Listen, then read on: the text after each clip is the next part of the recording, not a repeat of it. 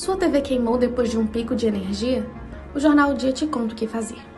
O advogado Matheus Terra explica que a concessionária de energia deve indenizar o consumidor por danos causados pela corrente elétrica.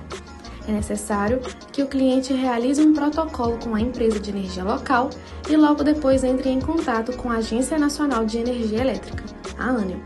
Caso não haja solução, é recomendado um laudo técnico para dar início a um processo judicial no juizado especial. É importante lembrar que existe um prazo de 90 dias para solicitar a reparação do dano. Confira mais informações em odia.com.br.